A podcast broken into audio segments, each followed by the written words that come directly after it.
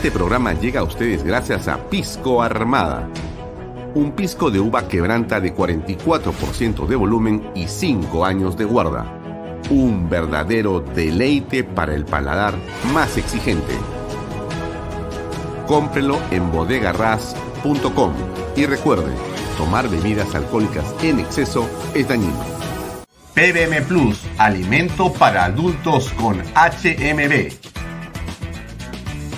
proteínas, vitaminas y minerales con HMB. Vainilla y chocolate, que ayuda a mantener la fuerza de los músculos. Visita pbmplus.pe y síguenos en Facebook como PBM Plus y en Instagram como arroba PBM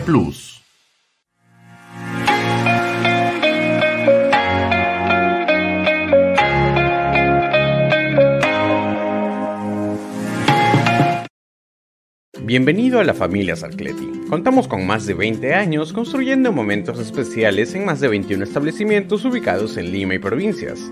Tenemos la variedad de carta más grande para compartir en familia, con amigos o simplemente tomarte un tiempo para ti. ¿Estás listo para vivir la experiencia Sarcleti?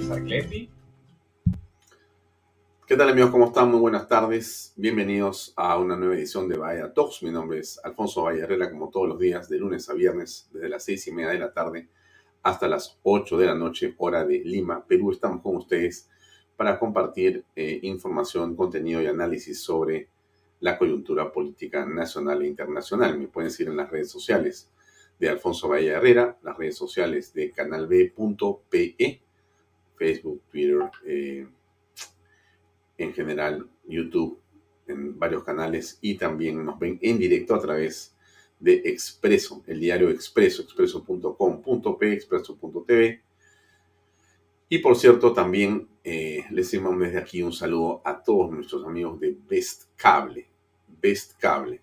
Best Cable es un canal popular, es un medio popular y nosotros estamos en ese cable operador en el canal 95. Si usted nos ve en la zona em, del sur de Lima, del norte o del este de Lima, usted puede sintonizarnos y tiene usted ves cable, por cierto, nos puede sintonizar en el canal 95. Ahí va a encontrar este programa tal y como lo está viendo aquí en internet también a través de la señal de cable. Bien, eso es eh, importante. Comenzamos la semana el día de hoy con muchas cosas para comentarles. Por si acaso, el día de hoy tenemos a dos invitados. Uno es Eddie Freshman, que es un periodista conocido, un periodista deportivo, un hombre que eh, tiene un amplio manejo de los temas relacionados a todos los deportes, sin duda, con un énfasis en el más popular que es el fútbol. Vamos a conversar sobre qué significa la nueva contratación de un eh, entrenador para la selección peruana después de la partida del el señor Gareca, pero sobre todo y también vamos a preguntarle su opinión sobre ciertos temas de coyuntura que, por cierto, eh, me refiero a la opinión, es siempre, siempre importante de Eddie Fleischman. Él eh, trabaja en Willax, en un programa nocturno de deportes y también tiene su propio canal en YouTube. Y también hemos invitado a el doctor Luis González Posada, porque sin duda la designación del eh, señor Rodríguez Mackey como canciller de la República ha despertado no pocas dudas, no pocas incertidumbres, o de repente no pocas confusiones, ¿correcto? Y en esa virtud le hemos querido preguntar a González Posada, que ha sido canciller de la República, qué significa ese nombramiento, cómo lo ve él y cómo ha escuchado al señor eh, Rodríguez Mackey en el, digamos, pasado reciente, como lo hemos escuchado todos en realidad eh, en el pasado reciente. Eh, recién me llega una información que quiero comentar con ustedes porque es valiosa. Gracias, Randy. Un poco tarde, pero ya está acá, que eso es lo importante. Déjame ponerla. Ajá. Sí, esto es. Miren. Porque si no, vivimos de hacer nuestra publicidad nosotros mismos, ¿quién la va a hacer? ¿No es cierto? Entonces déjenme abrir esto que está acá. Ya. si usted viera la cantidad de pantallas que tengo yo delante mío, se va corriendo. Pero así es la tecnología. Antes uno tenía, pues, este, todavía yo, disculpe que, lo, que le cambie un poco de tema, pero todavía yo, cuando voy invitado a ciertos canales de televisión, me, me siento, la verdad que me siento sorprendido, ¿no? Eh, si usted no sabe, yo estoy vinculado a este tema de la televisión hace algunas décadas, ¿no? Y yo acompaño a mi padre eh, desde que tengo, creo que, unos 14 años de edad, ¿no? Lo acompañaba a mi padre en sus eh, experiencias televisivas, ¿no? Me llamaba mucho la atención lo que él hacía y entonces yo siempre he estado mirando, pues, cómo se produce la televisión, ¿no? He estudiado televisión en el extranjero, pero eso es el rollo. Entonces, ahora cuando voy invitado a algunos eh, canales de televisión que me invitan para conversar con conductores de programas, sí me llama la atención la cantidad de gente que hay alrededor de, de un programa, ¿no?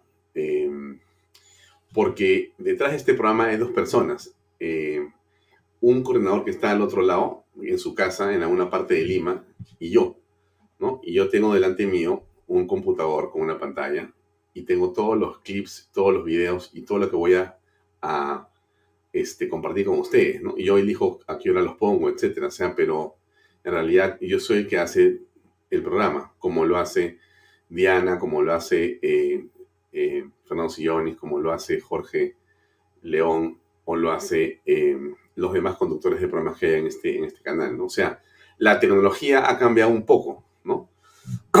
bueno, entonces, bueno, le decía esto un poco, este, disculpen la, la digresión, pero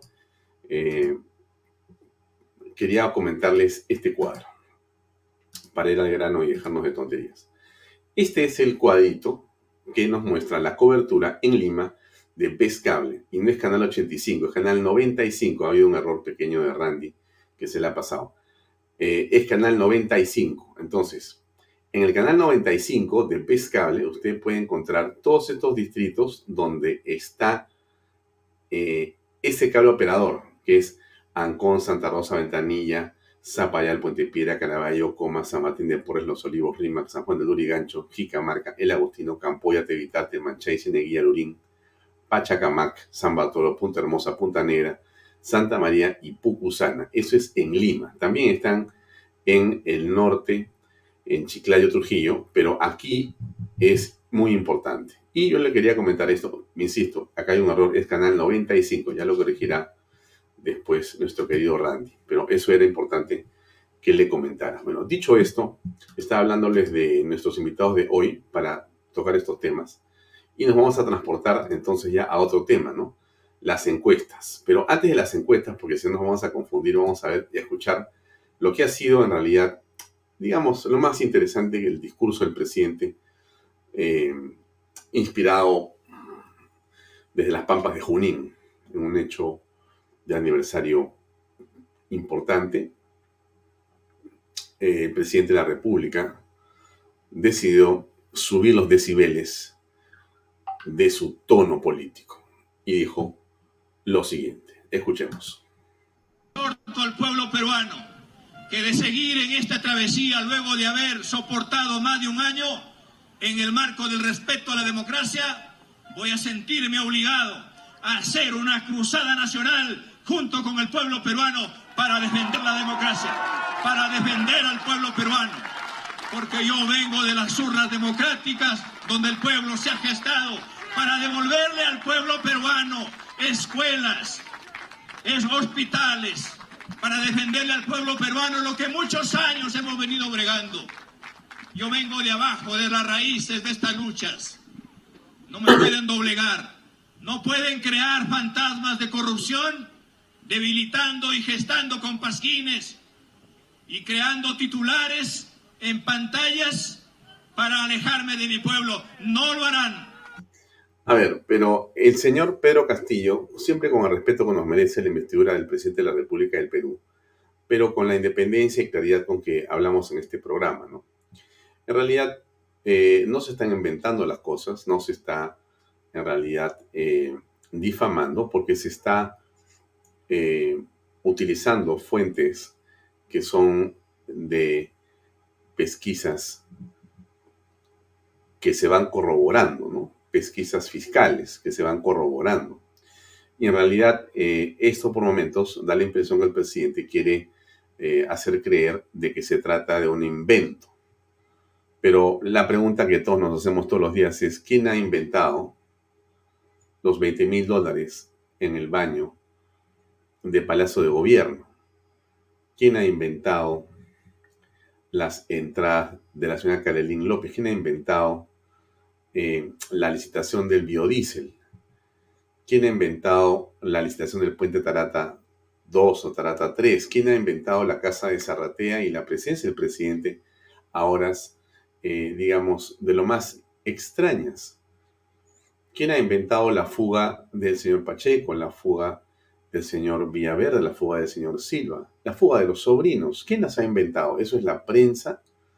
La prensa ha inventado la tesis del presidente y de la señora primera dama. La prensa ha llevado acaso a la cuñada del presidente a Chugur para que hable en esos poblados? ¿Ha sido la prensa la que ha hecho esto? Los pantallazos, como dice el presidente de la República. Yo creo que todo eh, se puede entender, ¿no? Uno puede eh, seguramente comprender empáticamente la posición de alguien que es atacado y que podría estar siendo calumniado. Pero en realidad y en el fondo el presidente de la República no puede ocultar los hechos. Él puede discutir la interpretación de los mismos, pero los hechos son los hechos. Y el presidente sabe que todo lo que yo he dicho y usted sabe, eh, no es un invento de la prensa. Porque es fácil decirle la prensa, ¿no es cierto? Es fácil sacar cuerpo para echar la culpa a alguien. Eso no es bueno de un político. Los políticos que no asumen responsabilidades eh, son cobardes. Y yo no creo que eso sea una condición del presidente de la República. Pero sí, lamentablemente, lo que apreciamos acá es que el presidente le echa la culpa a los demás. Y le echa la culpa a la prensa, ¿no? La prensa es la culpable de lo que está ocurriendo. A ver, sigamos escuchando a Pedro Castillo inflamado ayer en eh, Junín. Y no lo voy a permitir también. Por eso debo decirle desde acá, de esta plaza y de estas pampas, de lucha que estoy dispuesto a que de una vez por todas hagamos este esfuerzo. Pero tiendo la mano por última vez para Tiendo la mano por última vez. Después vamos a escuchar al ministro Salas, que es eh, en realidad eh, una suerte de ventrílogo, ¿no? Porque en realidad él lo que está haciendo es eh, interpretando al presidente de la República, ¿no? se ha convertido el ministro Salas en alguien que eh, tiene una conexión muy especial con Pedro Castillo porque lo que dice Castillo, Salas automáticamente lo interpreta y le da un sentido distinto al que todos vemos. O sea, prácticamente Salas debe vivir con Castillo. O sea, Castillo para poder comunicarse con los peruanos necesita a Salas. Castillo solo no puede porque Castillo dice A y todos entendemos A, pero resulta que era B. Fíjense ustedes, ¿ah? O sea, él dice, Castillo dice una cosa, esto es negro. Y entonces Sala dice, no, no era negro, era blanco. Porque Castillo salió a decir que el presidente no ha dicho lo que dijo cuando, como dijo Diana Seminario hace unos minutos, él dice, yo he robado, yo he no, no, no, él quiso decir que no, pero dijo que sí, en todo caso fue un lapsus. No, no, no, lo está, o sea, perdóname, pues ya no sé cómo, qué pensar de Salas que en fin, ¿no? Entonces, pero, pero el presidente dice, pues voy a tender la mano por última vez. Bueno, ya, eso pues es un rapto de no sé en qué especie, ¿no? El presidente, ah, hay, hay, dos interpretaciones, ¿no? Eh, está demasiado asustado por lo que ocurre, demasiado contra la pared por lo que está pasando y comienza a tener reacciones autoritarias que son eh, un eh, signo de que algo no está bien en él, o realmente el hombre está tan confiado de que dice, no, pues es el momento de aplastar al Congreso y a la oposición y a estos medios que vienen hasta acá. Bueno, ¿usted qué piensa, no? ¿Usted piensa que el hombre está fuerte, fuerte como un roble? ¿O está más bien a tres golpes y un repique? Habría que, mmm, como quien dice, vamos a agudizar los, eh, el olfato, ¿no? A ver qué cosa podemos encontrar. Pero dice, es la última vez que les voy a extender la mano. En realidad el presidente de la República, este, no sé, ¿no? Habría que, ver qué significa exactamente eso, ¿no? Eh, un demócrata, hablando de política, nunca dice es la última vez que extiendo la mano, porque el diálogo es con natural a la democracia. El acto de conversar de un político es algo como el eh, aire que uno respira. Siempre tiene que estar ahí si no morimos, ¿no? Pero sigamos escuchando al jefe de Estado ayer en su alocución en las Pampas de Junín. Que de una vez por todas estas fuerzas políticas hagamos de una vez un esfuerzo para agendar esta gesta por la democracia. Lo que ha pasado es que no les gusta que me hayan sometido a sobornos, no les gusta que me hayan sometido a chantajes. Claro, no me gusta, entonces la gente dice, a veces, o sea, encima te equivocas en lo que dices, en lo que lees. Salas dice, no es así, le ha hecho lo contrario, ¿no? Claro, pues como le digo a usted, ¿no? O sea, Salas es como una especie de ventríloco. O sea, Salas tiene que estar al del presidente, ¿no? El presidente va hablando y Salas va traduciendo, ¿no? Siempre es así. ¿Se ha dado cuenta usted, no? El presidente dice, oye, esto es así. No, dice, no es así, dice Salas. En realidad quería decir lo otro, ¿no? O sea, siempre Salas necesita estar al costado del presidente. Mira, de todas maneras, es una virtud la de Salas, ¿no? Hay que reconocerlo. ¿no? Hay que, por más que uno esté digamos, eh, una posición eh, bastante ojerosa con respecto de este gobierno, hay que reconocer que el señor Salas tiene un don de traductor simultáneo de última generación. Pocas veces he visto a alguien que pueda estar así, pero en estas, ¿ah? al toque. Bueno, alguien va a decir también por 30 mil soles, yo lo traduzco en 10 idiomas simultáneos, ¿no? Porque imagínense usted qué bien te caen 30 mil soles más X, Y y Z ahí, con tal de traducir, porque no hace nada como ministro, dichosa de paso, con todo respeto también por el señor, este, por el señor Salas, ¿no? O sea, mi impresión es como que en la zona o en el em, Ministerio de Cultura, como que no solamente se le cayó este, el muro de cuela, sino se le cayeron varias cosas más. Y él estaba más bien preocupado por ser primer ministro. Es la impresión que me da a mí. Seguramente yo me equivoco, ¿no? Y seguramente usted también se equivoca, ¿no? Porque usted no creo que haya pensado de ninguna manera que el señor Salas, ministro de Cultura, ahora ministro de Trabajo, quería ser primer ministro. No, de ninguna manera, ¿no es cierto? Bueno, ok, sigamos escuchando al jefe de Estado. Es que he mencionado que voy a cobrar las deudas históricas, más de 30 mil millones de soles para darle al pueblo peruano. Voy a cobrar esas deudas para darle al pueblo, para construir escuelas, para construir canales de irrigación, para construir postas, para construir... Bueno, a ver, disculpe que le interrumpa, señora, que está viendo este programa y mira al presidente de la República, pero quiero decir una cosa que es muy concreta. Miren, esto del presidente de la República que señala que va a cobrar 30 millones de soles o las deudas y allá, eso en el lenguaje de la comunicación política se llama demagogia.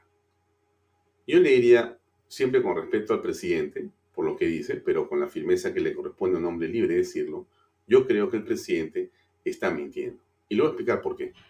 Porque si hay algo que tiene Pedro Castillo y el Poder Ejecutivo es plata. No 30 mil millones de soles, ¿ah? tiene 200 mil millones de soles. Y sabe usted que estamos ahora entrando a, bueno, ya estamos en el día 8 o 9 de agosto, ¿no es cierto? Y los ministerios han gastado en promedio más o menos 20 o 25% de su presupuesto. O sea, en realidad hay, hay, ministerios que han gastado 5%. O sea, imagínate, ¿eh? estamos en el mes 7 y has gastado 5% o 10%, varios ministerios. ¿eh? Y de eso quizás los más importantes. Entonces, yo me pregunto, ¿qué cosa dice Pedro Castillo que necesita cobrar para poder hacer escuelas? si la plata que tiene para hacer escuelas, para hacer potas médicas, para hacer todo, la tiene guardada en el banco porque hay incapacidad en la gestión pública de la gente que él ha puesto justamente a hacer esos trabajos. Lo que el Estado necesita no es más dinero, lo que necesita es básicamente personas que puedan gestionar los ministerios, las direcciones, y gente que no vaya a robar, disculpen, ¿no? Pero es así. O sea, aquí no se necesitan rateros. Se necesitan personas que puedan ir a trabajar. Y eso es lo que no existe, lo que no hay. Y para eso no se necesita ser demasiado inteligente para darse cuenta. O el presidente vive pues en un mundo distinto al nuestro, pero claro, te levantas tú y tienes seguramente 20 personas que te atienden, que te trae el zapato, te trae la toalla, ¿no? Te limpian la cama, te traen tu desayuno con tu jugo y tu huevo fritos, comes lomo todos los días, comes pescado, te llevan, te traen, vas a la peluquería, te metes en la piscina, y entonces viene a contarnos que voy a cobrar los 30 mil. Pero si no puede gestionar nada este hombre. No puede gestionar. Es básicamente un incapaz. Él y la gente que lo rodea lo han demostrado. ¿no? O sea, no estoy hablando algo que sea falso, ¿no? sino totalmente cierto. Bueno, entonces ya nos hemos cansado un poco de don Pedro, porque ya... Lo que pide el pueblo peruano para trabajar por estas madres, por esas madres abandonadas Dios mío, pero la demagogia es impresionante, ¿no? Pero bueno, en fin, ya no, no hablemos más de Pedro Castillo porque si no... Ah, acá está el, el, último descubrimiento que se llama el traductor oficial. A ver. El consenso, y él lo manifiesta, vengo a extender la mano al Congreso. Recordemos que antes del mensaje del 28 de, julio, perdón, perdón, perdón. fue al Congreso de, de voluntad propia y le pidió también al Congreso trabajar de manera conjunta. Lo que ha manifestado el presidente es, vengo constantemente a pedir el acercamiento y el consenso y al trabajar de manera conjunta. Bueno, si no quieren hacerlo es la última vez que lo pido. Contrario sensu, las puertas están abiertas para cuando ustedes decidan trabajar por el país, yo los voy a recibir. ¿Qué quiere decir el presidente? No me, no me, no me pongan a pedirles a cada rato trabajar juntos porque eso ya cae por su propio peso. O sea, el presidente quiere trabajar con el Congreso pero no va a estar todos los días pidiéndole al Congreso poder trabajar juntos. Él tiene que seguir con su agenda desde el Ejecutivo. Entonces, las puertas están abiertas para que el Congreso, cuando quiera acercarse, el Poder Ejecutivo lo espera para trabajar. Ese es el verdadero sentido del mensaje del presidente. es, un, es un campeón. Yo soy hincha de Salas realmente. ¿ah? A mí me causa... Bueno, disculpe usted que me burle un poco, pero en fin, es lunes y hay que comenzar la semana con un poco de ánimo, ¿no cree? Porque me parece impresionante que este caballero, que finalmente mire, sinceramente me cae un poco bien porque, no sé, siento que su trabajo es, dice, bueno, ahora qué inventaré, ¿no? Porque es así como que estás en un cuarto donde tienes que estar inventando todo el tiempo cómo hacer para salvar lo que tu jefe dice. Tu jefe dice, esto es así, no, no, no, en realidad es así. Y todo el tiempo el pobre Salas está en, ese, en esa, digamos, circunstancia. Guido Guido, Puca, dijo lo siguiente. de la República ha pedido la renuncia del presidente. O sea, siempre frente a una acción hay una reacción. yo creo que es eh, un pedido normal del presidente que diga, conversemos, hablemos y apostemos por el país. ¿no? Porque, porque si todos los días van a estar pidiendo desde el Congreso su renuncia, pese a que el presidente viene sometiéndose a todas las investigaciones, pese a que el presidente está llano a cualquier escenario, a cualquier diálogo, yo creo que de esa forma no podemos continuar, es importante. Mira, lo más importante es que en el calor también del debate, de la política nacional, el presidente ha querido llamar la atención, yo entiendo, pero no creo que sea un tema ya establecido, ¿no? no, dice el ministro Chero? No, yo, yo, no creo que tenga el presidente alguna mala intención. Discúlpame que me ría otra vez. Hoy ya me estoy riendo demasiado, disculpe usted, ah, pero bueno, sinceramente me causa, ya los hemos circuitado a estos señores un año completo y no pasa nada. Los niveles de cinismo, yo insisto, eh, aquí yo no quiero este, que me malinterpreten las personas que ven este programa, así fueran del gobierno, pero lo decimos con la mejor buena intención con una crítica, digamos, sana a la política, ¿no es cierto? Yo creo que el presidente de la República siempre está mal asesorado y los congresistas y estos traductores que tiene él pueden servir seguramente para, de repente ayudan en algo a alguna gente despistada, ¿no? Pero en general creo que el pueblo se da cuenta claramente de que el presidente ha levantado la pata porque o está, como lo digo yo, al final de, su, de su momento de, de, preocupación y de complicación, eh, o se siente malentonado y ha dicho, esta vez me la voy a jugar por completo y yo me voy encima del Congreso y lo voy a cerrar. Lo voy a cerrar. Y esto que digo es algo que yo pienso. ¿ah? Tengo la impresión, por lo que veo, que el presidente está empezando a verbalizar y argumentar, o quien escribe los discursos, un cierre congresal. Quizá me equivoque, quizá en realidad no sea así. Quizá en el fondo el presidente de la República no sea portar mal, sino sea portar bien. Bueno, Edgar Raimundo, ustedes se acuerdan es Edgar Raimundo, congresista ponente de la denuncia constitucional contra la vicepresidenta Dina Boluarte, confirmó que se demorará dos a tres meses para presentar el informe. Dos a tres meses. Ahora, ¿quién es este caballero? Ya. Alfonso Vallamato ha preparado este informe que dura dos minutos. Le ruego que lo vea y que me diga qué le parece, por favor. Ahí va, para que usted sepa qué está pasando. Dice, impresionante lo que estamos, lo que estamos viendo, pero impresionante, es insólito. Ya simplemente cuando uno dice, ¿cómo te vas a demorar tres meses para un informe que tienes que poner cuatro cosas que están escritas? Tres meses. A ver, vamos a ver quién es este señor que se llama Edgar Raimundo, ¿ya? A ver, se lo pongo y ahí usted saque su raíz cuadrada. La actual vicepresidenta y ministra de Desarrollo e Inclusión Social, Dina Boluarte, ha sido acusada frente a la Subcomisión de Acusaciones Constitucionales. ¿De qué se le acusa? Boluarte está siendo investigada por realizar gestiones como presidenta del Club Departamental Apurímac y como vicepresidenta de la Asociación de Clubes Departamentales del Perú, mientras ejercía el cargo público como ministra, acto que va en contra de lo que estipula la Constitución fueron presentadas la denuncia constitucional 268 por el congresista Javier Padilla y la denuncia constitucional 269 por las congresistas de Avanza País. El 14 de junio del presente año fueron declaradas procedentes por la presidenta de la Subcomisión de Acusaciones Constitucionales, Rocío Torres, de Alianza para el Progreso. El 20 de julio se designó a Edgar Raimundo Mercado, de Cambio Democrático Juntos por el Perú, como delegado del informe sobre esta denuncia constitucional contra la vicepresidenta. Pero, ¿quién es Raimundo Mercado? Edgar Raimundo Mercado, miembro de la bancada de Juntos por el Perú Cambio Democrático, ha presentado hasta la fecha 16 proyectos de ley de su autoría, de los cuales 5 son declarativos, 3 modificaciones de ley y 1 es una reforma constitucional. Pero esta no es su primera experiencia parlamentaria ni política. En las elecciones municipales de 1983 fue elegido alcalde distrital de Chilca para el periodo municipal de 1984 a 1986. Fue congresista en las elecciones generales del 2006 por Junín con Unión por el Perú. Ha pasado por partidos como Izquierda Unida, Unión por el Perú, Perú Posible, Movimiento Regional Bloque Popular Junín y Juntos por el Perú. En el año 2011 fue designado para ocupar la Superintendencia Nacional de Migraciones. En el año 2014, Raimundo fue investigado por la revista Caretas por un presunto conflicto de intereses. Asimismo, es importante recalcar las votaciones que el actual congresista ha realizado durante su cargo. Ha votado en contra de las dos mociones de vacancia, en contra de la bicameralidad, ha respaldado a todos los gabinetes y se ha manifestado en contra de la mayoría de censuras contra los ministros, por lo que se puede interpretar que el actual congresista tiene una tendencia de respaldo al oficialismo, con una incipiente crítica y exigencia al gobierno actual. ¿Podrá estipular de manera imparcial las denuncias? Canal B Noticias.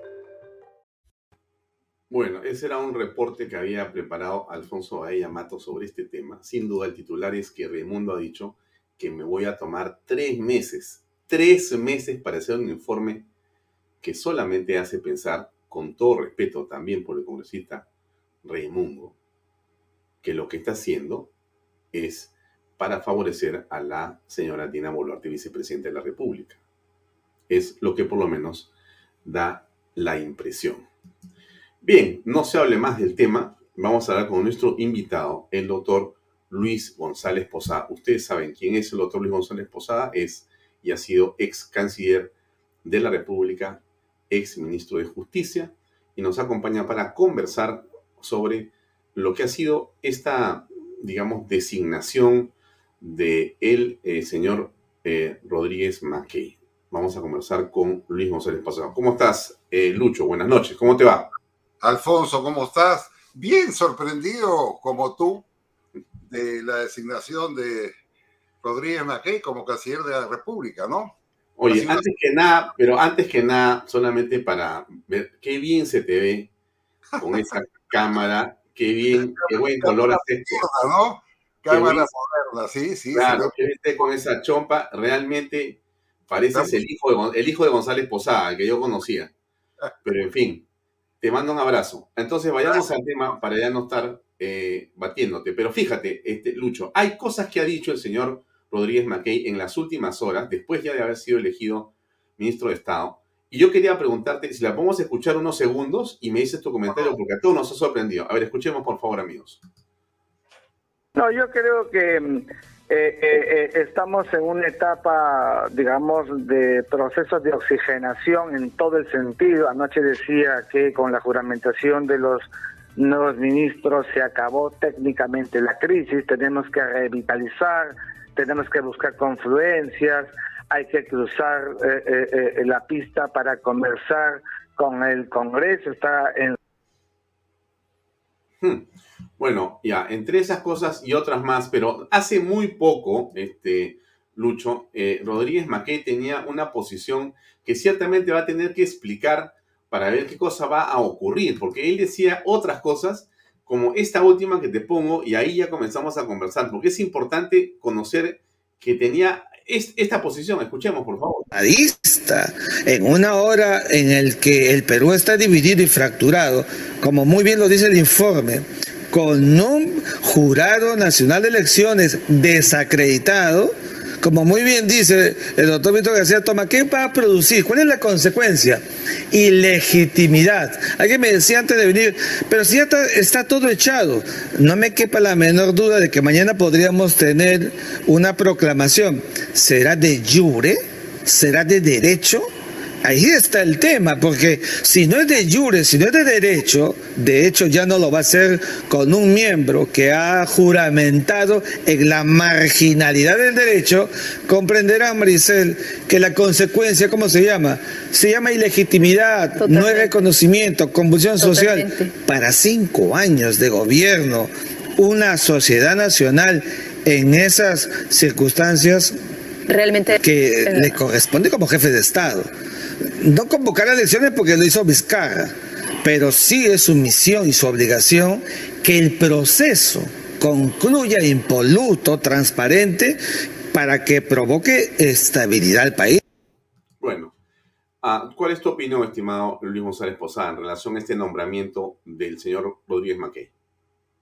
Bueno, puedo decirte que primero sorpresa, como creo que la tienen todos los internacionalistas eh, nosotros hemos coincidido casi plenamente con Rodríguez Mackey en temas vinculados a la política internacional del Perú. Eh, él ha sido muy duro y muy claro en calificar a las dictaduras eh, de Venezuela, de Nicaragua y de Cuba, de sindicarlas como dictaduras, como lo que son.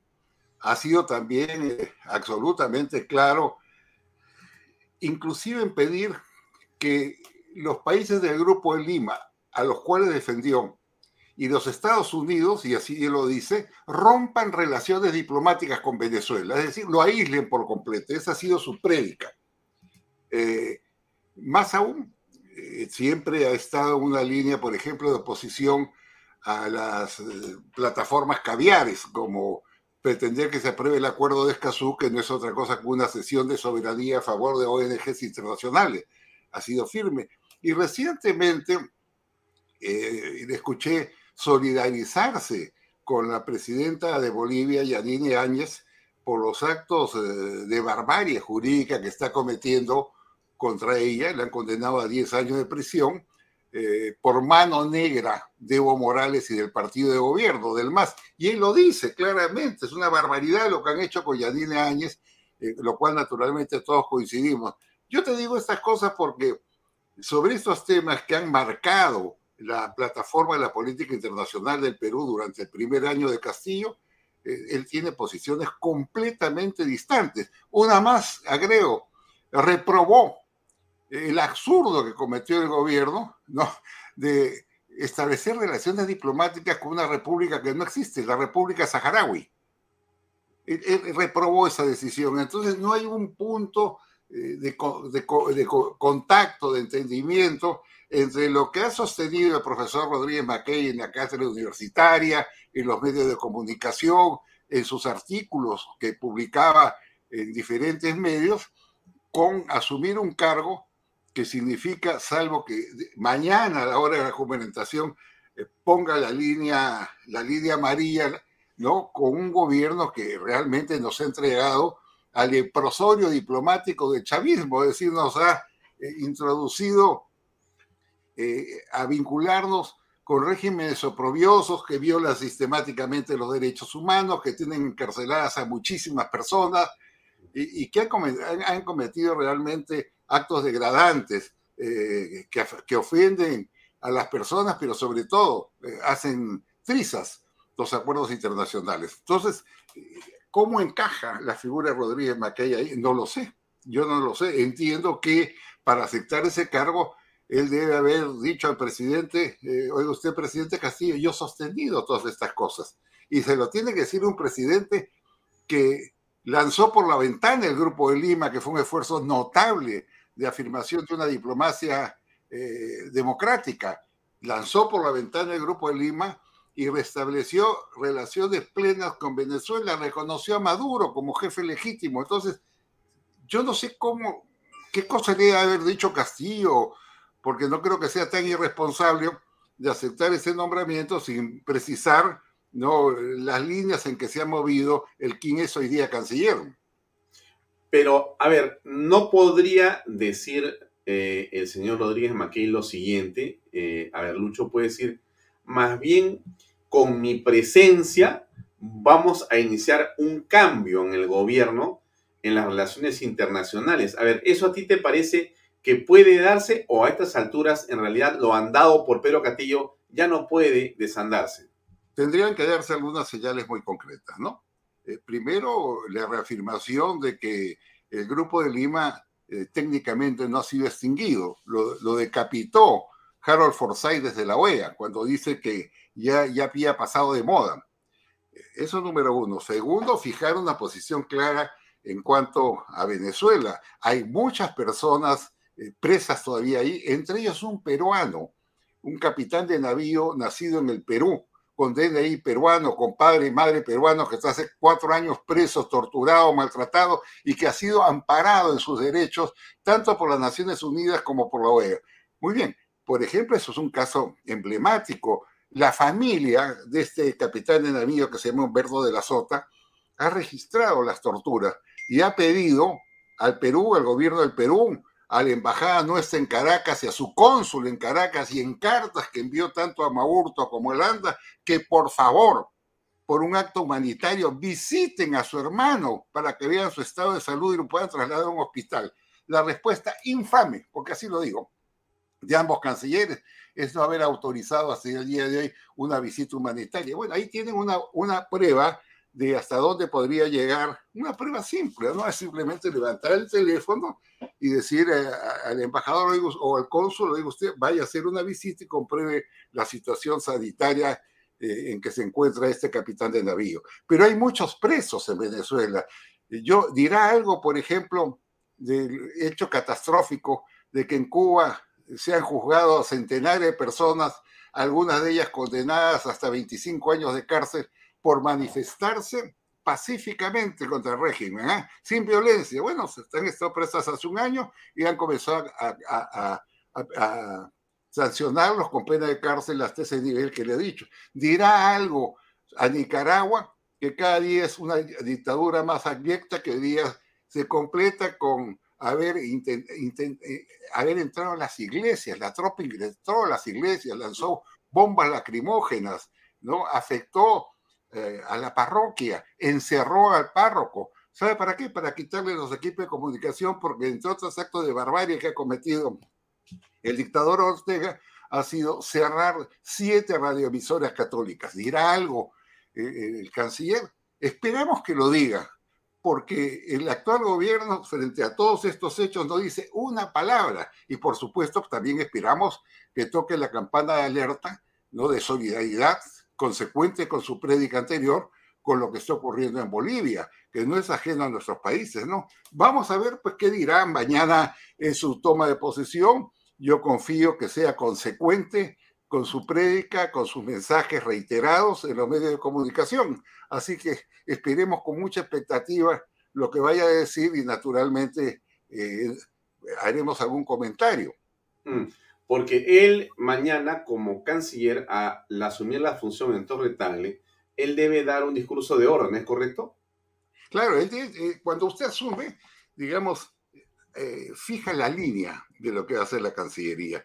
No olvidemos que es una Cancillería que, donde han construido una plataforma internacional al servicio de la protección de Castillo, donde lo han blindado a tal punto, por ejemplo, que han conseguido que la OEA venga acá a través de su secretario general a solidarizarse con Castillo cuando lo iban a vacar y después venir a Lima y decir, no, Castillo no es corrupto. O hace dos días nomás emitieron un comunicado que es una intromisión grosera e inaceptable en asuntos de competencia interna, cuestionando que el Congreso, que nuestro Congreso, ¿no? no diera el visto bueno para que viaje Castillo a Colombia. Bueno, todos estos estropicios han ocurrido y siguen ocurriendo. Entonces, lo que hay que fijar ahí es una línea, porque hay una plataforma de defensa en Naciones Unidas. Apagaste, tu, cámara. Apagaste tu cámara. ¿Perdón? Me parece que tu cámara se apagó. ¿Mi qué? Tu cámara se apagó. No te veo. Te escucho, pero no te veo. Ya. Ya, ahora sí, perfecto. Entonces, te decía que hay una plataforma diplomática de gente que no está al servicio de los principios centrales de la política exterior del Perú, eh, sino que está al servicio de la protección de Castillo. En Naciones Unidas está Rodríguez Cuadros y no debe haber ningún temor en decirlo. Es un embajador en retiro. En, España se ha ido Magurtua, también embajador en, retiro. En, Washington Osvaldo Rivero, embajador en retiro. ¿no? Sea en la OEA y Forsyth, natural de la OEA, Naciones Unidas, hay esta plataforma que divulga la tesis de que eh, Castillo es una víctima de los medios de comunicación que lo quieren vacar. Y a tal punto, Alfonsito, es esto cierto, mm. que yo me acuerdo mucho que en diciembre del año pasado, sorpresivamente declaró el presidente de México, López Obrador, pobre, lo engañaron, ¿no? De que Castillo lo había llamado a decir que lo querían vacar por ser campesino, que no lo dejaban ingresar al Palacio de Gobierno ni a la Cámara de Diputados, así dice el presidente de México, con sombrero. Querían que se quite el sombrero. Y que cuando pasaba por las calles de Lima, las clases altas se tapaban la nariz. Todo eso es una farsa. Pero esa farsa se la introdujeron al presidente de México y mandó un avión con el secretario de Hacienda y varios miembros de la Cancillería a ponerse al servicio y a proteger a esta supuesta persona que está siendo acosada por la gente poderosa del Perú. Eso es lo que están haciendo. ¿Cuándo ha sido eso? ¿Cuándo ha sido eso? ¿Cuándo ha sido eso? Esto fue en diciembre, exactamente, lo puedes googlear, en diciembre del año pasado cuando se presentó la primera moción de vacancia. Ahí ocurrió este incidente. Yo inclusive escribí un artículo diciendo el señor eh, presidente de México, lo han engañado malamente y usted ha caído en el engaño. Y ahora ha vuelto a mandar a su canciller a una eh, cita no, en medianoche, llegó a, las 11, 12 de la noche al Palacio de Gobierno para entrevistarse con Castillo, bajo el pretexto que nadie lo cree, que esa hora llegaba para conversar sobre temas de comercio bilateral. Entonces, esa plataforma tiene como propósito desprestigiar a la oposición, proyectar la imagen de que es un presidente ilegalmente acosado, que los medios de comunicación son perversos y lo quieren destruir. Y eso lo paga Torretaglia. Y responsables de esa política nefasta han sido los dos anteriores cancilleres y esperamos que eh, Rodríguez Mackey no lo sea. Mm. Ahora, la impresión que algunos tenemos, este Lucho, es de que existe una estrategia internacional, más bien, eh, bien montada por parte de Pedro Castillo y eh, Harold Forsyth y en general su equipo de gobierno. Es decir, eh, esa estrategia la acabas de, señalar tú, lo que pasa con la OEA, con Naciones Unidas, lo que pasa ahora con Colombia, lo que pasa en Chile, lo que pasa con Bolivia, lo que pasa con diferentes eh, Nicaragua o El Salvador, etcétera, ¿no es cierto? Lo que pasa en Europa, lo que pasa en Estados Unidos, lo que pasa en diferentes lugares. O sea, hay una estrategia montada, bien construida. Entonces, en todo caso, McKay que estaba, digamos, en la oposición hasta hace unas horas, ahora resulta que tiene que aprobar esa estrategia y continuarla y más bien terminar de construirla. Pero eso es realmente contradictorio. Como una persona que piensa de una manera A puede pasar a pensar Z solamente por un fajín. Yo me estoy equivocando, de repente estamos jugando con mucha dureza al señor Díaz McKay. Yo me resisto a creer que haga ese trasvase porque la política exterior de un país defiende no solo los intereses permanentes del Estado, sino que traslada, traslada al mundo eh, el alma, eh, los principios y los valores que anudan una sociedad, en este caso la nuestra, que no puede estar vinculada o ser parte de un leprosorio diplomático donde se cometen actos horribles, genocidio, violación a los derechos humanos y actos de corruptela, como ocurre en Venezuela y en los países que he señalado. Entonces yo espero que él marque una línea, porque si no, quedaría sumamente sorprendido y sería su imagen de maestro universitario, de comunicador social, de hombre vinculado al derecho internacional que quedaría mellado. Solo agrego algo. No, hay otros puntos que también hay que definir, que no podemos quedarnos callados.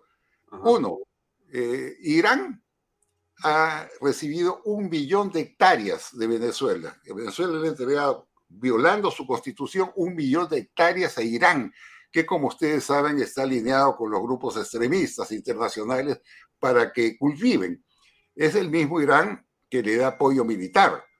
Segundo, Cuba, Nicaragua y Venezuela, y también lo pueden ubicar en Google, ¿no? Han ofrecido su territorio se han ofrecido su territorio a eh, Rusia para que entrenen a sus tropas. Esa es una barbaridad.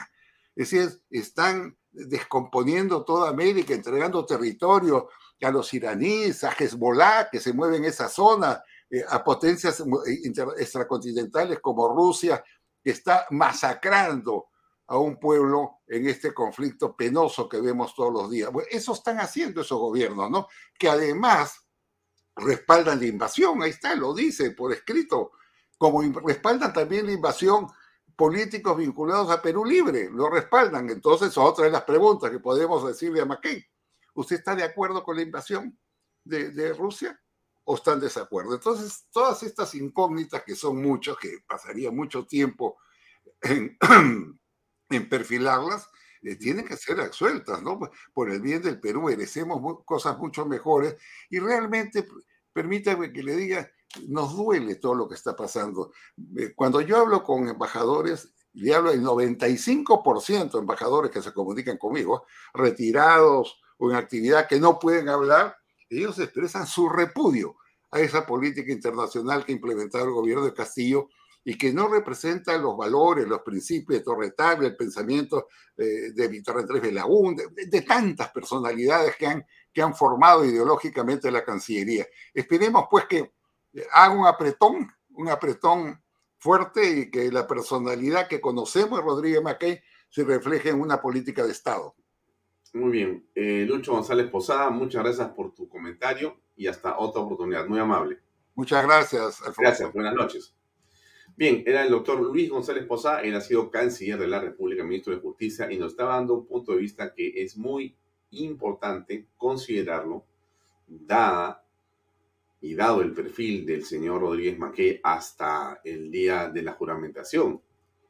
O sea, estaba en un lugar, pensaba de una manera, y ahora realmente nos quedamos sorprendidos, por decirlo menos. Otro que ha dicho su palabra es Mario Vargas Llosa. A ver, ¿qué dijo en las últimas horas? Escuchemos sobre Pedro Castillo, por supuesto. A ver. Prácticamente un analfabeto que ignora los problemas del Perú. Yo, yo pienso que los peruanos no son tan idiotas de elegir a un idiota como presidente, digamos, eh, porque sería verdaderamente muy triste que el, el, Perú eligiera eso que tenemos hoy día en la, en la presidencia. Eso, eso es el peor presidente en la historia del Perú. Yo he sostenido desde, desde Madrid que ha habido un fraude absolutamente monumental en el país. Eso hoy día se ha negado de manera categórica. Bueno, es lo que piensa Mario Vargas Llosa. Miren ustedes el tono de la declaración del primo Nobel peruano. La encuesta del día de hoy que publica eh, el diario Perú 21, una encuesta hecha por Datum, muestra, de hecho, una situación que me imagino que debe de preocupar en alguna de las eh, varias oficinas de imagen o de control de crisis o de comunicación política que hay en Palacio de Gobierno o en la PCM. ¿Aprueba o desaprueba la labor que viene desarrollando Pedro Castillo como presidente de la República? 76% desaprueba y solo 19% la aprueba. Aún ese 19%, déjenme decirle desde mi punto de vista, es eh, realmente, para mí por lo menos, impresionante, ¿no? Porque ese 19% hay eh, lugares donde tiene todavía 30, que es en ciertos lugares del sur, y 27 o 28 en el norte.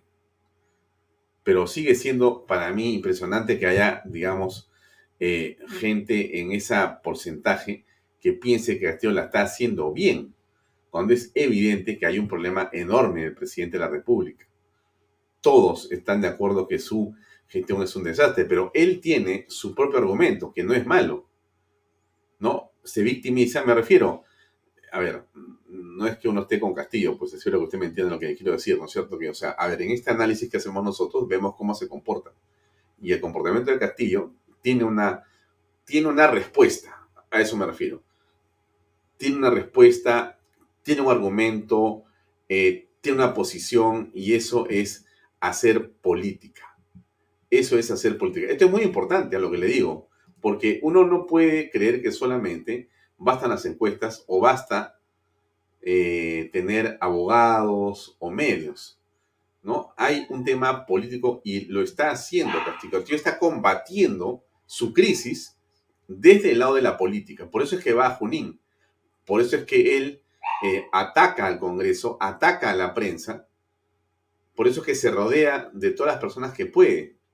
Por eso es que además muestra ese, digamos, eh, esa imagen de poder o del poder, ¿no es cierto? Cuando está en el carro eh, con unas oscuras, cuando está con las seguridades, cuando está con la Fuerza Armada, cuando tiene el bastón y camina, y lo siguen los periodistas, cuando va por acá, va por allá, toda esa imagen del presidente es una imagen importante, muy importante, porque se transmite por los medios por todos lados. Y la gente, como usted sabe perfectamente, no entiende lo que dice. No interesa lo que dice, lo que importa es la imagen. Está dando Calma, que es eh, la eh, Toy que está aquí en Vaya Talks también ya se va a calmar. Entonces, ese es el punto al que me refiero, ¿no? Eh, ¿Qué más hay en las encuestas? A ver, eh, déjenme agrandar este cuadrito. ¿Qué es lo más importante que dijo el presidente en su mensaje presidencial el 28 de julio? No dijo nada importante, 34%. bueno, ya. Bonificaciones, 13%, pensión 65 de 400 soles, 10%, eh, que el Perú está mejor que antes, 7%, mantener la lucha contra la corrupción, 4%, ingresos libres a las universidades, 4%. interesante algunas cosas que el presidente ha dicho. Pero regreso al punto, ¿no? Estamos frente a una situación en la cual el presidente tiene un argumento político está tratando de construirlo. Y la imagen de este hombre no es una imagen que está eh, necesariamente derrotada. Usted mira, pero ¿cómo puede decir eso, Alfonso, si tiene 76% en contra, pero tiene 20% a favor? Ese es mi punto. Con el apanado que tiene encima, tiene 20%. Es un titán. Bueno, desde mi punto de vista, yo estoy tratando de hacer la cosa objetiva para analizar. Porque si todos vamos a decir, ya, ya, ya, Castillo, mejor apagamos el programa, pues también no hacemos nada, ya. Nos tratamos a hacer qué cosa, porque aquí hay que hablar las cosas como son. Él viene cayendo, por cierto que sí, pero también mire el apanado que tiene y, no logras bajar esta cifra. ¿Ah? A mí me parece sorprendente se lo digo. Y mire, si yo le pongo eh, lo que dice la República, la cosa está recontra bien para Castillo, se lo digo. Mire usted, esto es lo que la publica la República el día eh, domingo. La República dice que él tiene 24%, ha subido 19 a 24% de aprobación, ha subido 5 puntos acá, ha bajado su desaprobación de 7.1 a 7.6, en total hay 9 puntos de diferencia en favor de Castillo. O sea, que a cada acusación fiscal hay un punto prácticamente que lo acompaña al presidente. ¿Me, entiende usted lo que esto significa? Usted me dice, pero Alfonso, es la República. De acuerdo, es la República. Eh, por supuesto que sí, pero hay que entender el proceso político, estimados amigos. Deje usted un, ratito su hígado a un costado y trate de encontrar en esto que le estoy contando yo un sentido donde la masa es la que va a decidir. Estamos de acuerdo, yo le dije la vez pasada, el problema se resuelve políticamente o jurídicamente. Usted me dijo, no puede ser jurídico, tiene que ser político, de acuerdo. Político implica masa, votación, gente. Eso es. Eso es. Eso es contundente. Con esa masa asustaron a Merino y Merino salió. Merino salió en cinco minutos. Dos plazas San Martínez llenas y el hombre en ese momento dijo no puedo más. Y ¿Ah? Por eso, póngase usted a pensar, póngase usted a pensar. Aquí tenemos todos los abogados pensando, todos los argumentos jurídicos pensando, todo lo que usted quiera, de razones y de evidencias que se corroboran y de investigaciones fiscales que están avanzando y que hacen ver, sin duda, que aquí hay un problema de corrupción bastante bien estructurado y asentado. Como ha dicho, ¿quién? El maestro Nakazaki. ¿Qué dice Nakazaki? Acá está, mire, le pongo lo que dice Nakazaki para que usted vea de qué se trata. ¿Dónde está Nakazaki? Acá. Déjenme sacar esto de acá. Las redes se fueron tejiendo con la aprobación del presidente Castillo. Eso dice César el día domingo, en una entrevista que publican, si no me equivoco, en el comercio. Y él dice que las redes de corrupción se fueron construyendo con la anuencia, con la aprobación de Castillo. Lo hizo un abogado muy serio, un profesional del derecho penal, que es el señor César Nakazaki. Nakazaki. Abogado de Carlín López, abogado de Bruno Pacheco. Las redes se fueron tejiendo con la aprobación del presidente Castillo. Pero el presidente Castillo continúa con su argumento político. Y ese tema político para mí es central, que él no lo va a perder, no lo quiere perder. Y camina por todos lados con su banda presidencial. Usted lo ha visto, ¿no es cierto? Con su palito. Por todos lados, familia con su vara del presidente, por todos lados. La parafernalia, la parafernalia. La banda musical, se le cuadran los soldados, sube el helicóptero, sube el avión, baja aquí, sube acá, allá, coge el micrófono, habla aquí, habla más allá. Todo eso es un, eh, un montaje que genera una imagen determinada que tiene una enorme importancia. Ya está con nosotros Eddie Fleischman, ya lo vi. Y entonces, ahorita vamos a conversar con él. Entonces, e, e, eso que le cuento yo a usted tiene para mí un valor enorme. Y lo están viendo en el Palacio de Gobierno. O sea, eso que yo le estoy contando, lo están analizando en el Palacio de Gobierno y lo están haciendo bien. Lo están haciendo bien, porque eso es lo que tienen que hacer para tener ese 20% o ese 24%. Mire, yo le vuelvo a decir, por favor, ¿ah? Según la República, que no es la República, es el em, Instituto de Estudios Peruanos, el IEP, el presidente Pedro Castillo subió de julio a agosto de 19 a 24 puntos. Subió 5 puntos y disminuyó de 7.1 a 6.7 la desaprobación. Eso ocurre de una manera muy importante. Una miradita solamente a dónde en el Perú se está moviendo él la aprobación del presidente está en 33% en el sur, en, 33% en el Perú rural, en 29% nivel socioeconómico D y E. Usted diría, pero si los pobres están más pobres, seguramente sí, pero estamos de acuerdo en eso. Pero aquí está ocurriendo algo. Algo está, ¿son los bonos? ¿Son los bonos? No, me usted me va a decir, es mentira, Alfonso. No puedes creer. Perfecto. No la vamos a creer. Perfecto. La, vamos a dejar ahí. Vamos a mirar.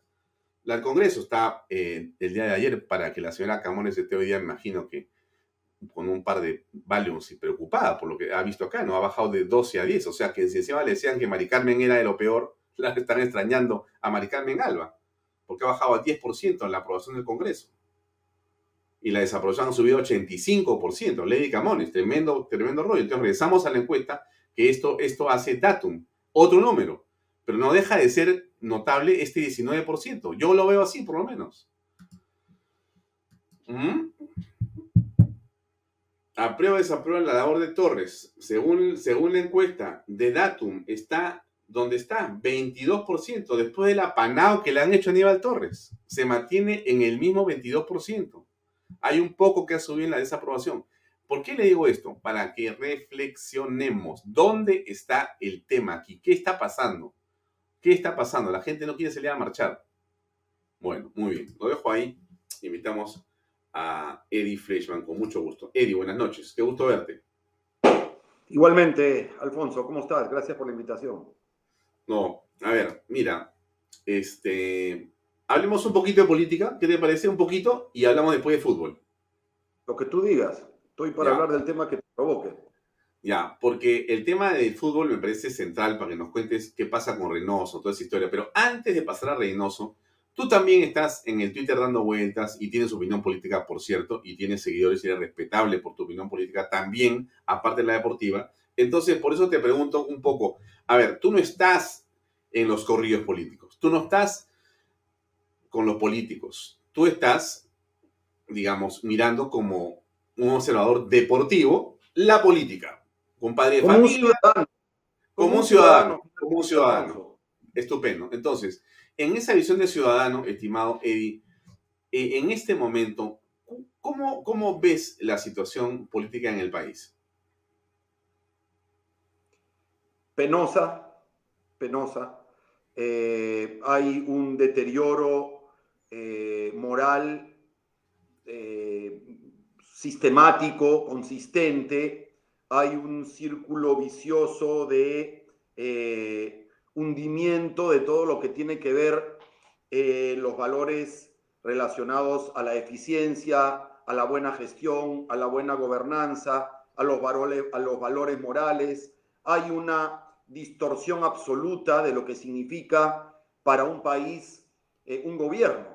Eh, todos los miembros del Ejecutivo, todos los miembros del Legislativo y todos los miembros del Poder Judicial y todos los que trabajan en una entidad del Estado son servidores públicos, son nuestros empleados.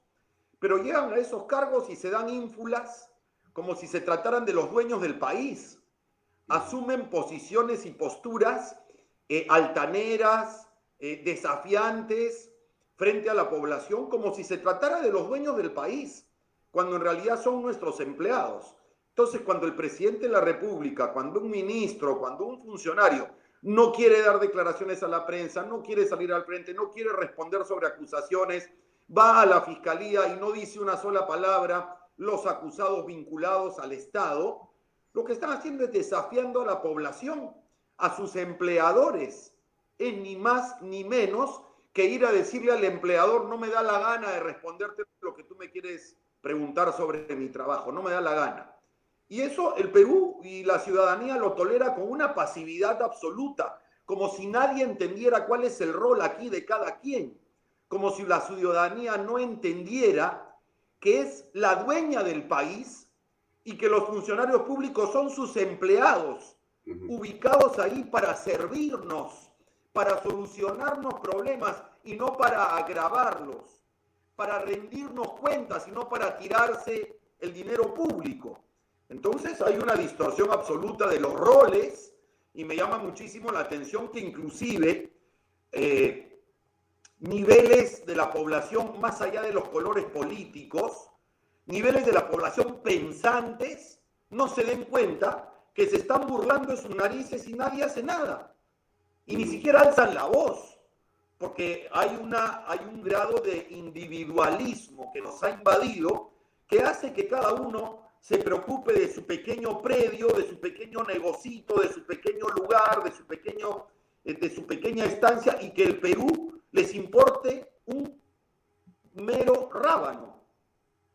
Mm. Y eso es preocupante porque, porque estamos llegando a niveles, yo nunca lo he visto, por lo menos desde que tengo uso de razón, somos creo que más o menos promoción, Alfonso, tú y yo, eh, yo no tengo eh, en mi memoria tal nivel de desinterés por ver cómo de nuestros impuestos, de nuestro IGB, de nuestro impuesto a la renta, de nuestras deducciones, de nuestros pagos de tributos, se haga lo que, lo que los gobernantes o lo que la gente que está en el poder le dé absolutamente la gana y nadie se ya, pero, pero, Eddie, ese, ese desinterés es solamente de, digamos, la ciudadanía o tú, porque los empresarios no. un poco están en silencio.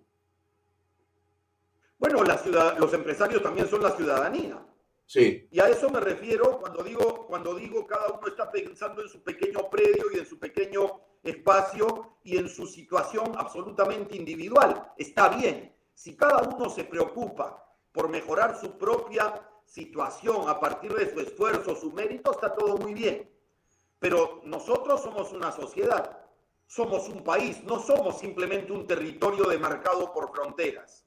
Somos un Estado somos una nación, somos una población con objetivos comunes, con intereses comunes, con un propósito en común, que es la de resolver problemas de nuestra ciudadanía, sacar a la gente de la pobreza, resolver los problemas que tiene el país, mejorar la infraestructura, mejorar la educación, mejorar los sistemas de salud públicos. Y a nadie le importa. Se están robando plata delante de nuestras narices. Lo vienen haciendo desde los gobiernos regionales y gobiernos centrales hace décadas y a nadie le importa. Mm. Eso me resulta a mí realmente alarmante, penoso, triste, porque es un deterioro cívico y moral que yo nunca había visto. Mm. Pero, ok, eh, finalmente em, vemos que la salida por el medio del Congreso resulta compleja porque el presidente tiene por lo menos 44 votos asegurados, lo cual eh, más los niños que dan vueltas, hace imposible el 87. No solamente porque está con el presidente, sino porque los propios 87, o sea, tampoco estás muy seguro de que si quieren irse o no, y por lo tanto tienen temor de que saquen al presidente, eh, pueden irse también ellos. Entonces, como que el Congreso no parece tener una solución entre manos. ¿Tú ves eso o, crees que sí va a haber esa votación para vacarlo en una eventualidad? No, yo no veo, yo tendría que haber una reserva moral muy fuerte en el Congreso y no la veo. Tendría que haber una reserva moral que aflore y que no alcanza esa cantidad de votos, porque más importante es el negocito del niño, del esto, del arreglo, eh, de la prebenda, del acuerdo bajo la mesa, que, pero es que a eso me he estado refiriendo, Alfonso, con mi primera respuesta. Cuando he hablado del desinterés absoluto que hay por el país, Estamos viendo delante de nuestros ojos que muchísimos de los legisladores, muchísimos de los miembros del Poder Judicial y la gran mayoría del Ejecutivo, si no todos, muchos en el Ejecutivo, les importa un comino. No les importa la situación. Entonces es como que el país siga nomás su rumbo con inercia y ya veremos a dónde llega. Y si se hunde en el fondo del océano, bueno, pues trataré de encontrar una balsita de dónde agarrarme pero nadie tiene un compromiso colectivo con el país. No hay un compromiso serio de amor por el país y no lo hay no desde ahora, no lo hay desde antes de la elección. Ya, Teresa Loureiro nos dice que si democráticamente queremos salir de estos delincuentes, está todo en manos de la fiscalía, porque el pueblo no responde porque no hay líder. Entonces, si es cierto lo que dice Teresa, que no hay líder, la pregunta es, ¿dónde lo vamos a encontrar? No sé. Yo, yo albergo la esperanza de que en algún momento aparezca alguien que, eh, que alce la voz, eh, pero no con intereses particulares, no con intereses de corto plazo, no por intereses individuales, sino que alce la voz para que haya un movimiento nacional en el rescate de nuestra república. Para eso hemos cumplido 200 años de vida republicana, tenemos ahora 201 años de vida republicana para ver cómo el país lo destruyen con toda la pasividad del caso, con toda la anuencia, con toda la tolerancia absoluta que hay por lo que no se debe tolerar. O sea, claro, me, eh, habrá gente que diga y a veces me lo escriben, ¿y tú qué haces al respecto? Bueno, desde mi lugar digo las cosas como las siento, auténticamente. Yo no soy un político, yo no lidero un partido político, yo no estoy en el legislativo, yo no soy en nadie en el ejecutivo, yo no tengo cómo tomar, eh, digamos, una decisión, probablemente tú tampoco, pero hacemos nuestra labor de nuestro lugar, de decir las cosas como son y de eh, digamos, yo le rehuyo, yo repudio la corrección política, repudio, Alfonso, la corrección política, porque estamos llenos de comunicadores y de pseudoperiodistas Mm. que en medio de la corrección política y de decir no, porque ante, ante cualquier crítica la respuesta es, como no tengo argumento, me victimizo. Aflora el complejo instalado desde el adoctrinamiento, desde la infancia, y entonces me victimizo. Ay, no, este es racista. Ay, no, el otro me desprecia por mi origen. Ay, no, el otro, ¿cómo se atreve a decir una palabra así? Nadie quiere hablar claro. Yo repudio la corrección política y hay exceso de, de corrección política, inclusive en los medios de comunicación en nuestro país. Bueno, ya, basta de política por un momento, vámonos al deporte. Perdóname, perdóname si, eh, pero tú has logrado que me, que me suba un poco la mostaza en este tema. No, no, no, no, no, porque, no, perd- Eddie, perdóname. Todos estamos iguales, compadre, todos, toda la No gente sé, que no está, olvídate. No sé si todos, Alfonso, ese es el problema, porque si todos estuviéramos iguales, no estaríamos en esa situación. Mm. No sé si todos. Hay un enorme desinterés. Hay una gran masa de comunicadores y de- que prefieren no abordar, por ejemplo, algo tan elemental como decir, si no generas confianza, no se genera riqueza Mm. y no hay cómo sacar a la gente de la pobreza.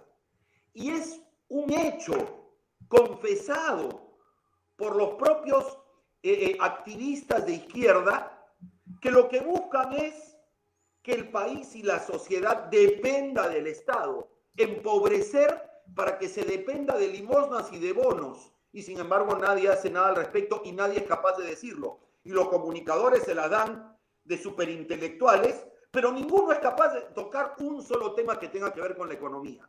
En el hogar de cualquier peruano, si queremos que haya trabajo, o perdón, salud, comida en la mesa, alguna vez vacaciones, ropa, techo, tiene que haber economía sana.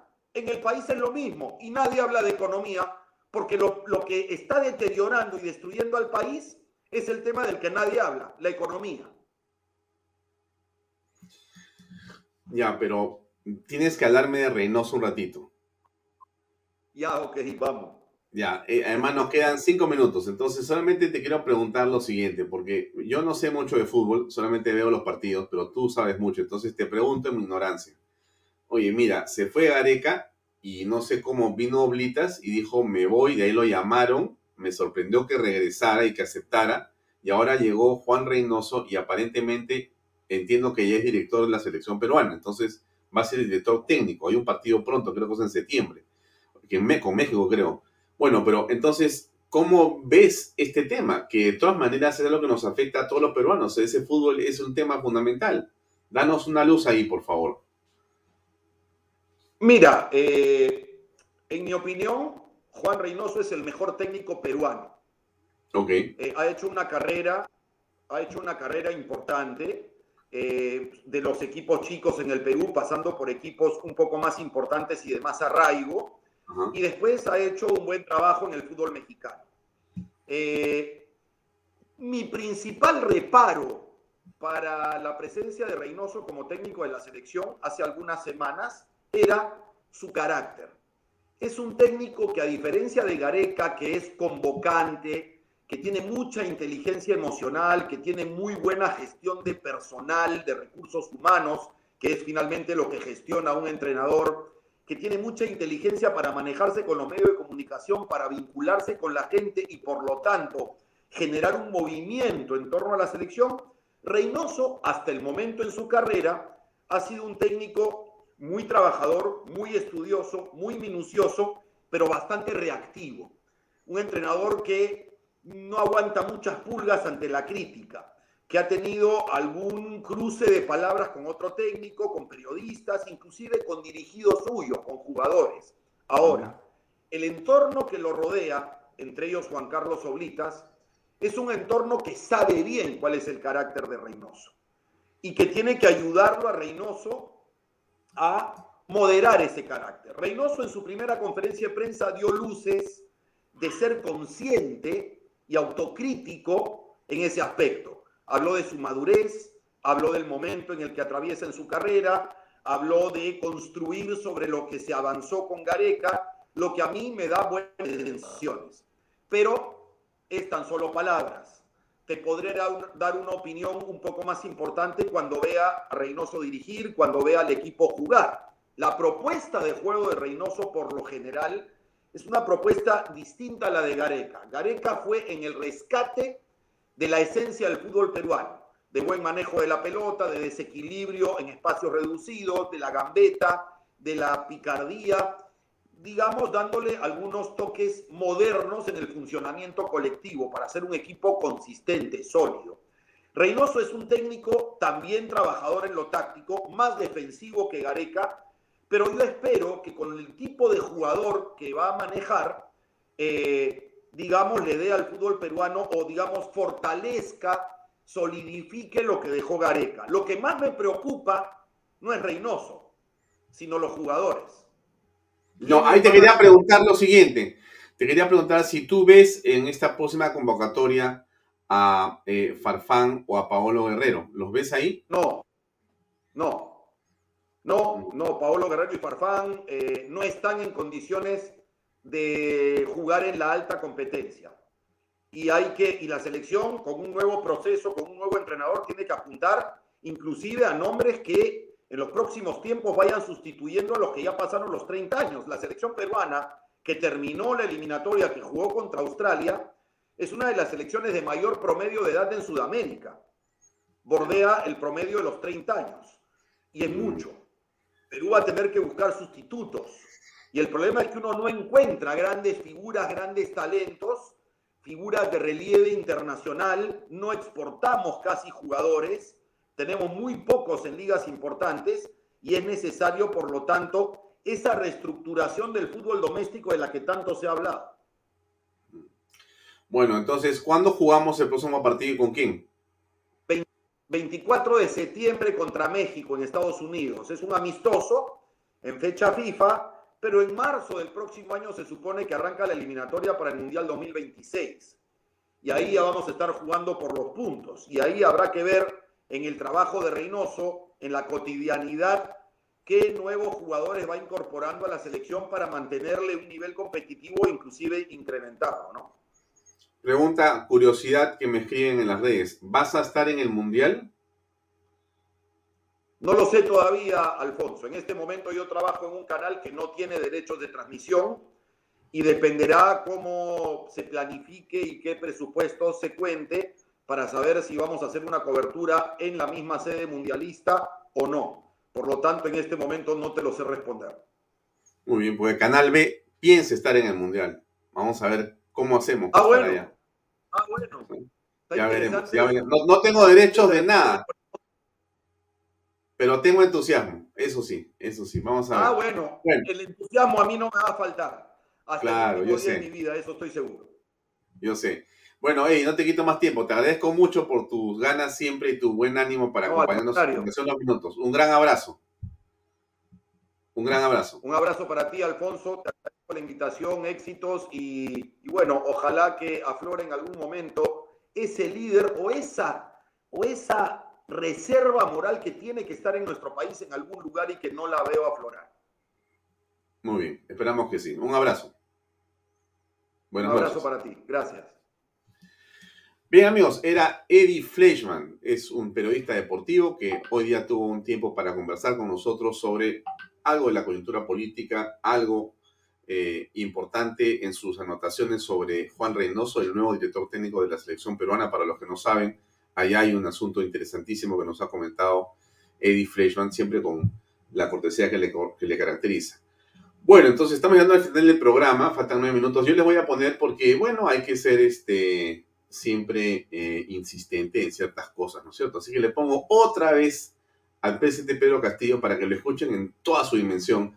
Yo sé que para unos es un martirio, pero no es un martirio, hay que escuchar para tener claro qué es lo que dijo si no lo entendió claramente. Ahí va Pedro Castillo en, en todo su esplendor.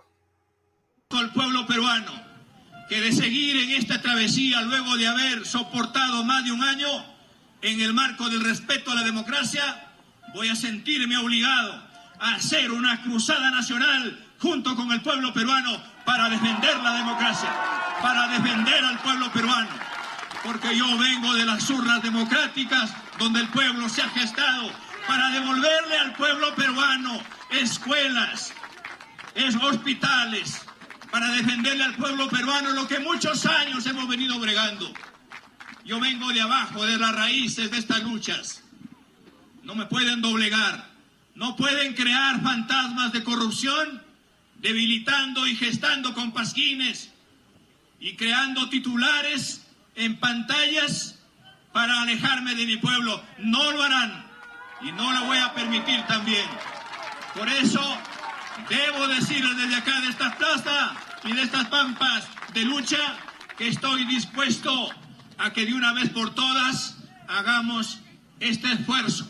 Pero tiendo la mano por última vez para que de una vez por todas estas fuerzas políticas hagamos de una vez un esfuerzo para agendar esta gesta por la democracia. Lo que ha pasado es que no les gusta que me hayan sometido a sobornos, no les gusta que me hayan sometido a chantajes, y es que he mencionado que voy a cobrar las deudas históricas, más de 30 mil millones de soles para darle al pueblo peruano. Voy a cobrar esas deudas para darle al pueblo, para construir escuelas, para construir canales de irrigación, para construir postas, para construir esto lo que pide el pueblo peruano, para trabajar por estas madres, por esas madres abandonadas, para trabajar por estos niños, por la clase desposeída, por estas grandes desigualdades. Qué increíble, ¿no? Cómo una persona se puede transformar, ¿no? En el poder. ¿No? ¿Qué, ocurrirá en, en el psiquis de, una persona que, que tiene tanto poder, ¿no?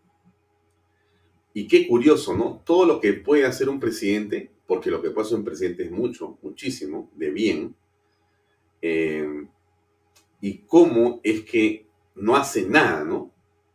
Porque alguien decía ahí, o sea, no has construido un colegio, compadre, ¿no? No has construido una posta médica, compadre. Llevan 12 meses ahí sentado y solamente te has rodeado de gente de dudosa reputación, por decirlo de la manera más elegante posible. Solamente te dedicado a comer pollo y a comprar lomo, porque eso es en realidad lo que dicen los eh, informes de transparencia sobre los consumos de esos eh, elementos dentro del Palacio de Gobierno, pero nada. Tienes la suerte de tener plata para tener tres abogados pagados supuestamente por ti, para ti y para tu esposa, y el pueblo tiene menos que comer, menos trabajo, menos oportunidades, menos salud, menos educación. Y el presidente vive en un mundo en realidad que nosotros por lo menos no reconocemos. Quizá en alguna parte alguien le diga, sí tiene razón, presidente. Pero en la mayoría de, eh, digamos, espacios públicos no existe lo que el presidente señala. Pero a mí me sorprende ese 30% de gente en el sur, ese 24, 25%, 26% en el norte. Claro, pueden ser cifras maquilladas o no, seguramente, pero les, sigo diciendo, algo está ocurriendo. Puede ser que ya se ha, digamos, destapado el presupuesto para los medios provincianos. Podría ser. Podría ser. ¿Quién lo va a investigar? Quizá el Congreso de la República, que también está, como todos sabemos, de capa caída. ¿Qué dijo Mari Carmen Alba al respecto de eh, Pedro Castillo? A ver, escuchemos unos segundos a la ex eh, presidente del Congreso. Pero bueno, no me extraña sus declaraciones, ¿no? Y él ya está haciendo su, su travesía, como dice, por las regiones hace mucho tiempo, ¿no? Hablando mal del Congreso. Pero quiero recordarle al presidente que los golpes vienen siempre del Ejecutivo, no del Congreso. Acá en el Congreso lo que se hace es fiscalizar y control político y presentar una denuncia constitucional, una suspensión, una vacancia está dentro de la Constitución. Acá nadie es golpista. Y sí, escuché que había dado un ultimátum, ¿no? Eh, está en condiciones de amenazar al Congreso y dar ultimátum. Eh, efectivamente está muy nervioso. El único ultimátum que yo conozco es el ultimátum de la Merced, de Fernando Belaúnde Terry, que lo que hizo fue luchar por la democracia, que se reconociera y se escribiera su candidatura para poder participar. No, entiendo qué ultimátum nos va a dar él en esta coyuntura a nosotros. Pero bueno, no me extraña porque nunca ha respetado el foro parlamentario, el Congreso, la institucionalidad. Eh, estamos acostumbrados a ese tipo de declaraciones. Eh, también con sorpresa he escuchado que dice que es la última vez que nos va a dar la mano. Yo me pregunto, ¿cuándo nos ha dado la mano? ¿Cuándo? Desde el primer día que yo asumí la presidencia y con mi mesa directiva, lo único que hemos recibido ha sido patadas. No, que no nos ha alcanzado la mano. Siempre con ese discurso de ataque al Congreso, de cerrar el Congreso, de que haya una asamblea constituyente para hacer una nueva constitución y evidentemente el Congreso se cierre. ¿Se siente acorralado, está nervioso? También con esta situación de ministros que han sido ratificados, removidos, o poner una ministra como Betsy Chávez, que también fue cuestionada y censurada por el Congreso? Bueno, la verdad, el gabinete es más de lo mismo, ¿no? Simplemente han hecho un cambio ahí entre los Felpudinis, como dije, ¿no? Chávez y Salas. Yo quisiera saber qué sabe cada uno del sector al que está yendo. Eh, seguimos con este premier, todo fue un show, definitivamente, o eh, para que estemos pensando qué, qué premier venía, pero vamos a seguir con este premier confrontacional y que no le suman ayuda para nada y bueno, con un gabinete mediocre, ¿no? Es la verdad de lo que está pasando en el país. Creo que ha tenido un acierto en esa declaración la doctora Mari Carmen Alba. Bien amigos, 9 o mejor dicho 7 y 58, yo me voy despidiendo, les agradezco a todos ustedes por su compañía, siempre es bueno estar con ustedes, no saben la felicidad que por lo menos eh, desde este lado se siente por estar rodeado de gente tan buena con sus comentarios. Regreso a mi plano antes que se vayan. Canal 95 en vez cable es canal B. Canal 95 en vez cable es canal B. Ahí está, ya corrigieron el 95. Ese es. Así que ahí estamos. En la lucha. Nosotros estamos acá inamovibles. Así que le agradezco mucho por su tiempo, por su comentario, por su aprecio, por su respeto, por su cariño que es recíproco. Nos despedimos, tengan ustedes muy buenas noches y gracias por seguirnos en Canal B, el canal del Bicentenario. Permiso. Este programa llega a ustedes gracias a Pisco Armada. Un pisco de uva quebranta de 44% de volumen y 5 años de guarda. Un verdadero deleite para el paladar más exigente. Cómprelo en bodegarras.com y recuerde, tomar bebidas alcohólicas en exceso es dañino. PBM Plus, alimento para adultos con HMB. Proteínas, vitaminas y minerales con HMB. Vainilla y chocolate, que ayuda a mantener la fuerza de los músculos Visita pbmplus.pe y síguenos en Facebook como pbmplus y en Instagram como arroba pbmplus.